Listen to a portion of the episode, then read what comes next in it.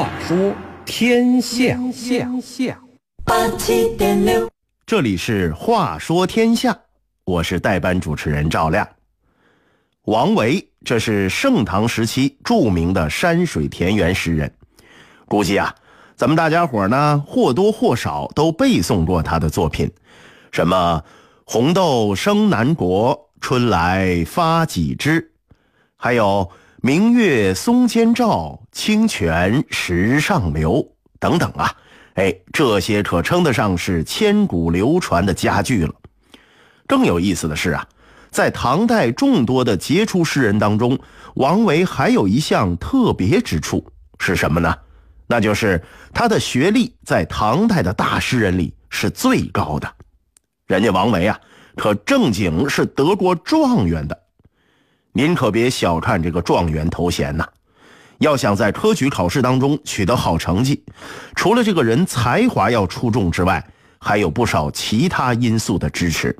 比方说，和王维同时期的大诗人孟浩然参加了两回科举，可是呢，什么都没考中。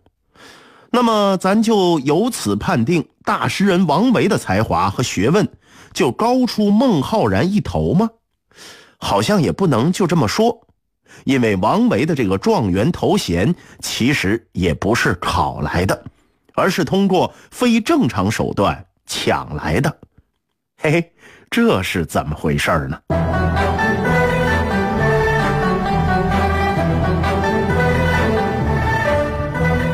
唐代科举超低的录取率，为什么反而能保证唐代政权的稳定？除了录取率低之外，唐朝科举还有怎样的特点？为什么才华过人的王维第一次进京赶考居然会名落孙山？为了确保自己最后能够考中，王维又选择了哪位贵族充当自己的靠山？话说天下，赵亮跟您一起聊聊王维的状元与唐朝科举制。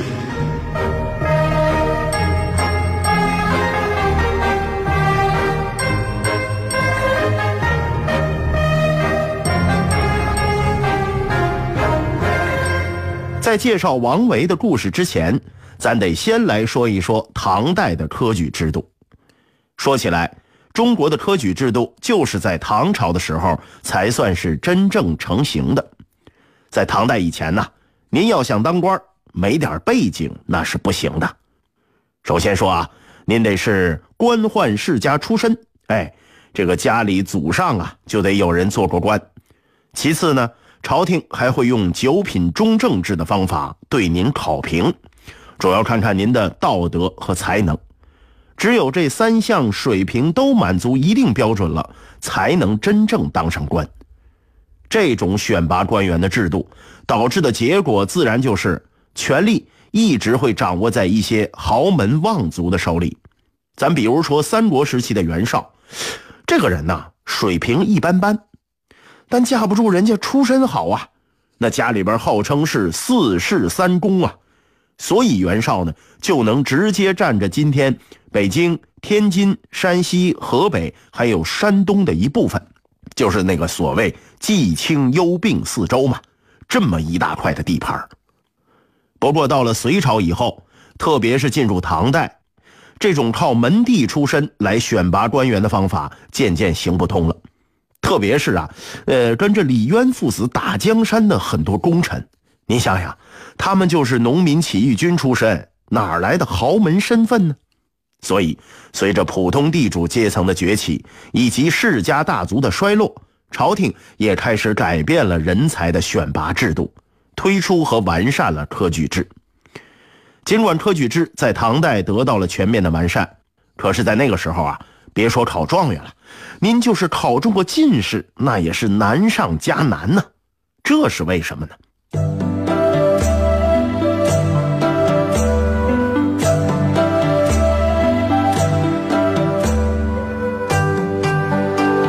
首先说啊，录取率实在是太低了。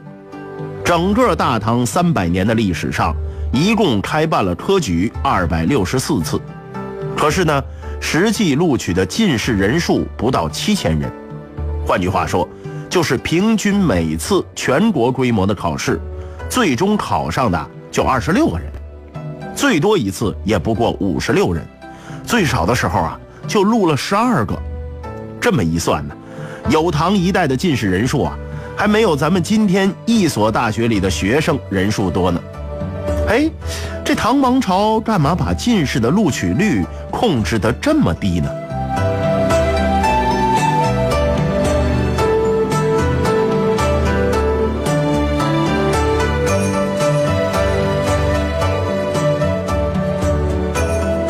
说起来呀，这还是唐太宗李世民的一个精心的设计。您知道啊，李世民称得上是一位有着雄才大略的君主，在玩弄权谋方面，他的水平也是相当的高。他深知人才对于国家的重要性，正因为如此，李世民才力主完善了科举制度。有个故事啊，是这么说的：说是李世民在位的时候呢，有一次啊，他去视察科举考场。当他看到全国的读书人排着长队进考场的场景的时候，李世民洋洋得意地说了一句话：“天下英雄入吾彀中矣。”意思就是说，天下的英雄人物们，你们全都进了我的圈套了。这读书人不是都想当官都想成为国家的管理者吗？好啊，你们都来参加科考吧。你们来科考呢，自然也就没有功夫去造反了。而任何的造反行为，如果没有了读书人的支持，那基本上是没有可能成功的。基于这个原因，唐王朝的科考以差不多一年一次的频率进行着。可是新的问题又来了，朝廷并不需要那么多行政官员，那就调低录取率吧。今年没中，明年再来。就在这种一年又一年的考试中，许多人熬上了岁数，熬白了头。要说这招啊，还真有用，确实在某种程度上保证了唐王朝内部的稳定。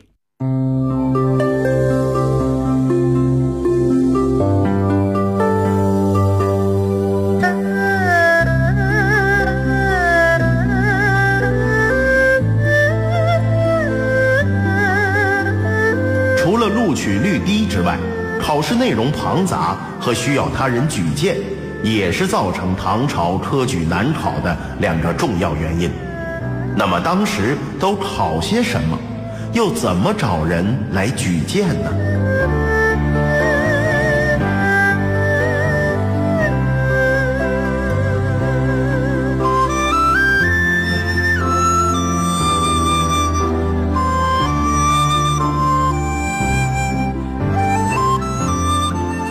其实，在中国历史上，科举考试的内容历朝历代都在变化，只是进入明清以后，才逐渐变成僵化的八股文。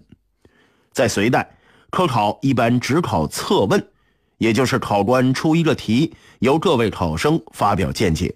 哎，说白了就是命题作文。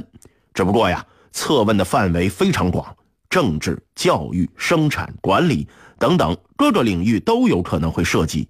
实用价值也很高，也确实呢能为朝廷选拔到一些人才。唐代以后，科举考试的题目逐渐规范化。唐朝初年，考试整理成为贴经和默议两大类别。所谓贴经，说白了啊，呃，就是填空。题目呢，大多是从四书五经当中出，要求填写原文。至于默议呀，就是文字解释啊，墨水的这个墨。从四书五经当中摘取重要的词句，由考生解释其中的含义。这个时期的科举考试啊，也不算太难，只要您这个四书五经背得好，总还是有希望能考上的。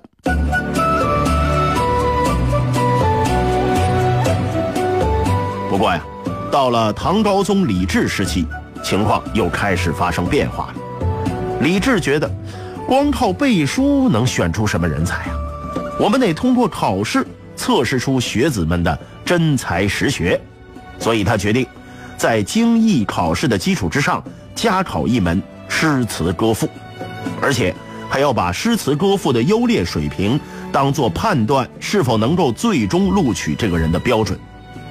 问题来了啊，每个人对诗歌的喜好是不同的，这样一种考试题目，显然在评判上完全依赖于考官的个人好恶了。恐怕也就是因为这样的原因，像孟浩然那样的大诗人才总也考不上功名。除了前面说的这两点外，还有一个重要因素决定了唐代的科举很难考，是什么呢？那就是参加考试的人必须要有朝廷权贵的推荐。哎，那位可能说了啊，唐朝不就是为了废除这种血统论才搞科考的吗？确实啊，尽管唐代已经以科举制为主要的官员选拔手段了，可是需要贵族豪门举荐的这种陋习依然存在。主考官们呢，往往会优先考虑一些受到有权有势者推荐的那些考生，有些时候啊，甚至要通过排列推荐人身份的高低来决定考生的录取顺序。其实呢，咱们换个角度，从人情上来看，这也不是不能理解。毕竟对主考官们而言，这些举子们未来都是和自己同朝为官的，免不了将来呀都需要互相照应啊。录取一些后台比较硬的举子，当然对自己是有好处的。可是，这种陋习造成的结果，就是您书背的再熟，诗写的再好，如果没人举荐，一样是啥也考不中。无形当中，这就影响到了国家选拔优秀人才的效果。当然，从另一个角度看，也催生出了一种唐代读书人独有的行为。什么自己的作品去拜访京城中的权贵们，向他们进行自我展示，以期得到权贵们的赏识和推荐。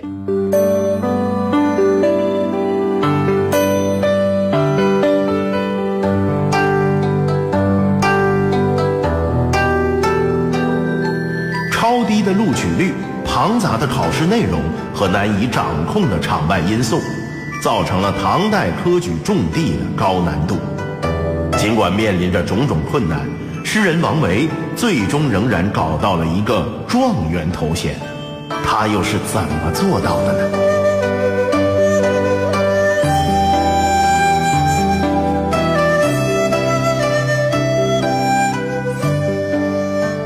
王维的祖籍是今天的山西省祁县，论出身。他也算是个官宦家庭，他的父亲呢曾经做过大唐汾州司马，放现在呀也算是个地市级官员。不光是出身，真要论才华，王维也绝不在他人之下。史书记载，少年时的王维多才多艺，不仅书画诗词俱佳，甚至啊还特别擅长音乐呢，弹得一手好琵琶。放到今天，那绝对是一个德智体美全面发展的五好少年。十五岁那年，王维离开家乡南下，先后游历了大唐的两座都城长安和洛阳。在唐朝啊，王公贵族大都喜欢附庸风雅，招揽一批有才华的文人墨客。以王维的水平，再加上小哥长得相当精神啊，自然呢也就成为了豪门望族争相笼络的对象。那个时候的王维啊，说起来也是相当风光啊。他和唐睿宗李旦的两个儿子宁王和齐王关系很好，一群人经常结伴出游，在郊外饮酒赋诗。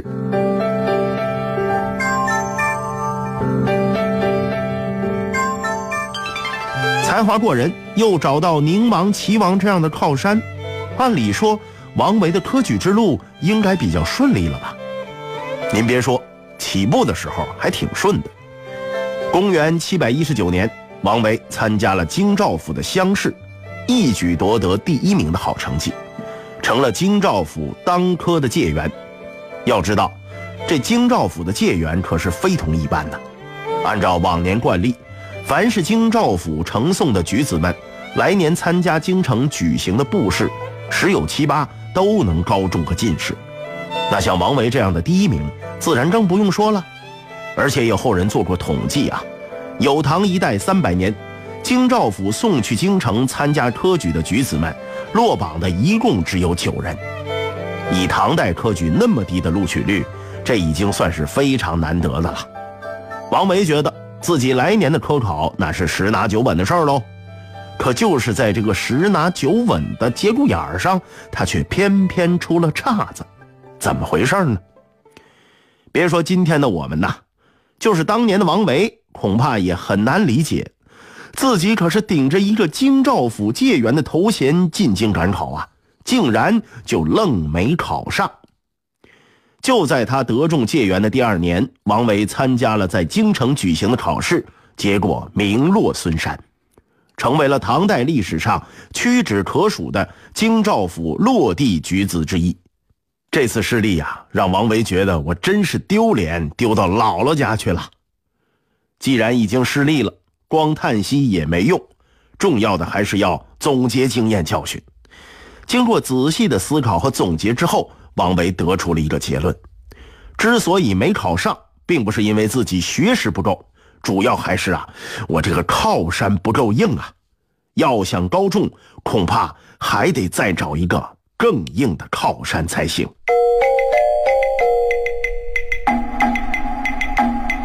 为什么以宁王、齐王作为靠山，都会觉得后台不够硬呢？为了能够高中进士。王维又会选择哪一座更硬的靠山呢？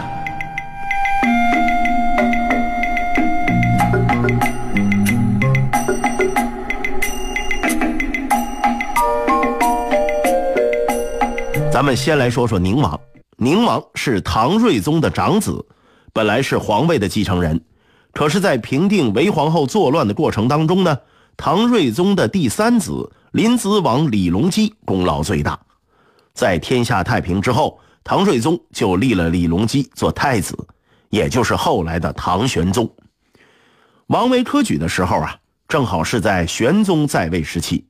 您想啊，这个宁王那是当今皇上曾经的皇位竞争者，这么一个身份，对文武百官来说多多少少有点尴尬。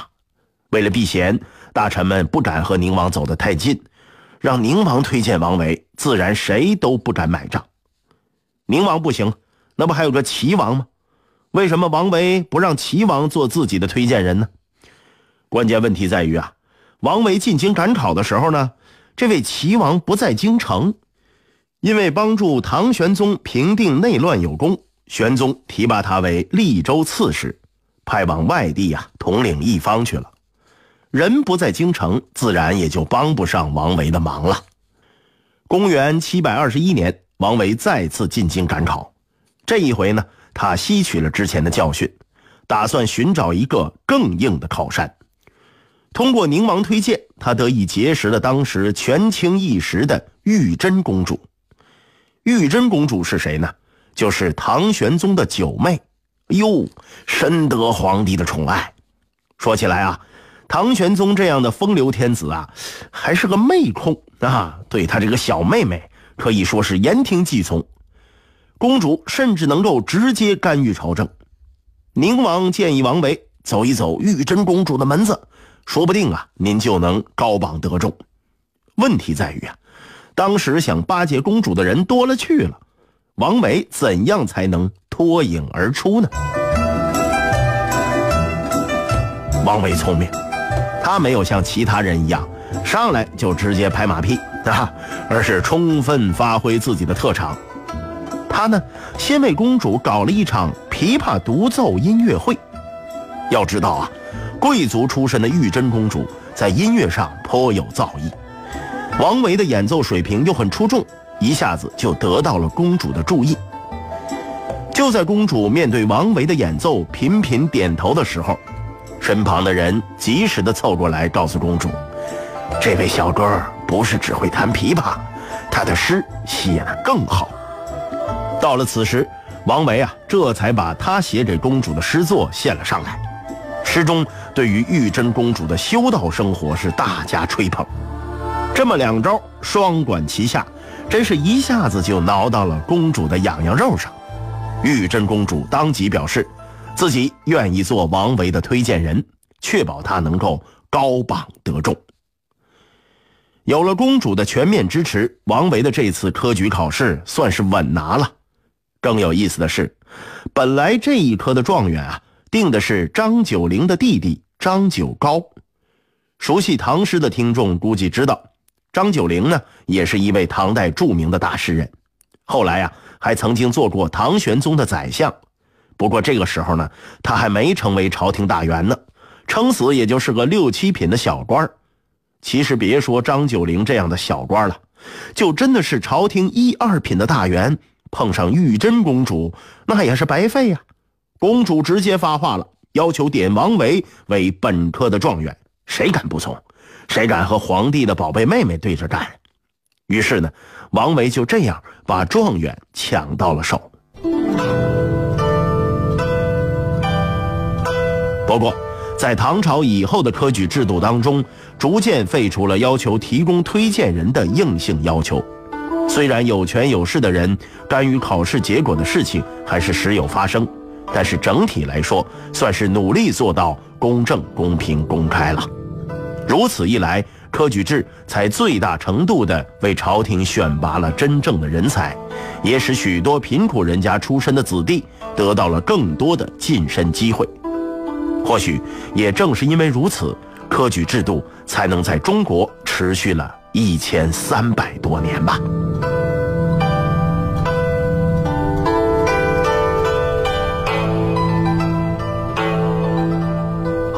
这里是《话说天下》，我是代班主持人赵亮。最后，我代表节目编辑于达、程涵，感谢您的收听。接下来，请您继续欣赏北京文艺广播的精彩节目。